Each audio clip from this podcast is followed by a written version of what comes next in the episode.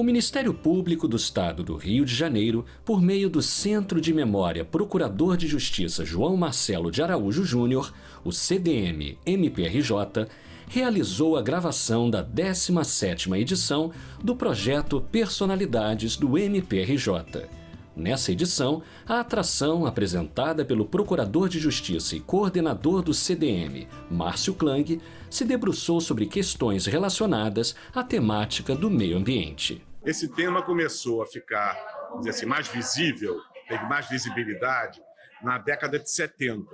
E, é, na época, não havia assim, nenhuma preocupação com a questão do meio ambiente, é como se ele não existisse. O evento, filmado no foyer da sede da instituição no centro do Rio, reuniu membros do MPRJ, estudantes de direito e autoridades da área do meio ambiente que também puderam participar de forma online.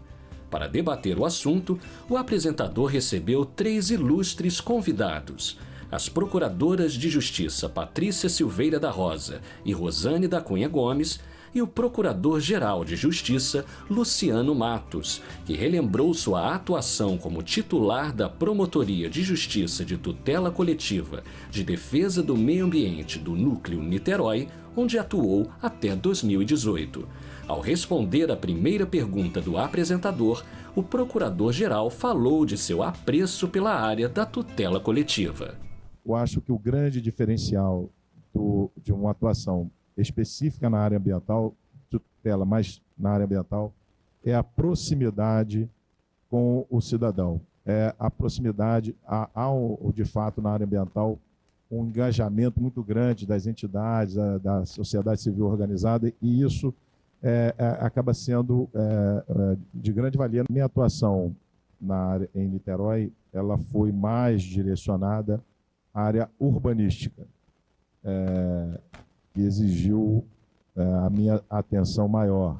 A, havia uma, uma pressão do mercado imobiliário e várias questões relacionadas a essas regras ambientais urbanísticas que exigiram muito da minha atuação.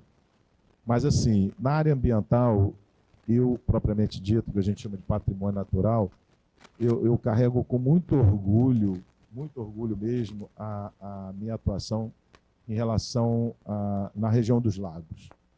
É, eu tive uma participação e me orgulho muito disso da, é, pela revitalização da Lagoa de Araruama, que foi, para quem acompanhou a, a, época, a Lagoa de Araruama estava com a, a vida, um prazo de, de, de vida é, é, com prospecção muito reduzida, quer dizer, é, havia a, a, poluição do lançamento de esgoto, a, a exploração irregular de calcário, a, o, o, avanço dos marnéis, que são aquelas áreas de salinas, que as pessoas iam fazendo as salinas, iam crescendo para dentro da lagoa, depois conseguia titulação, enfim. Eram problemas crônicos que estavam afetando uma região basicamente turística.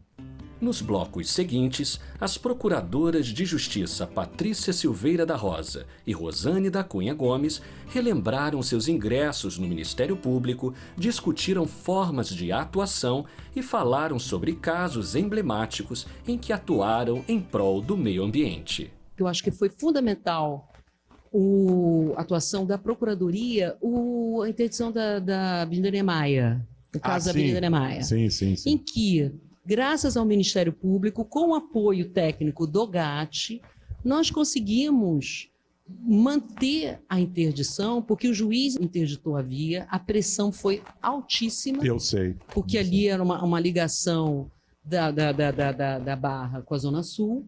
E o, o, o, no tribunal, graças a, ao apoio técnico nosso do GAT, e graças ao apoio de alguns desembargadores, foi uma coisa assim, uma, uma luta muito grande, porque nós fizemos uma nova vistoria, nós que eu digo, os desembargadores, com, com, com, com o, ministro, o procurador e os órgãos técnicos, e conseguimos mostrar que aquela via continuava em risco. Em épocas de pandemia, né, é, nós enfrentamos um caso emblemático e foi a questão do abastecimento de água. Lave as mãos com água e sabão.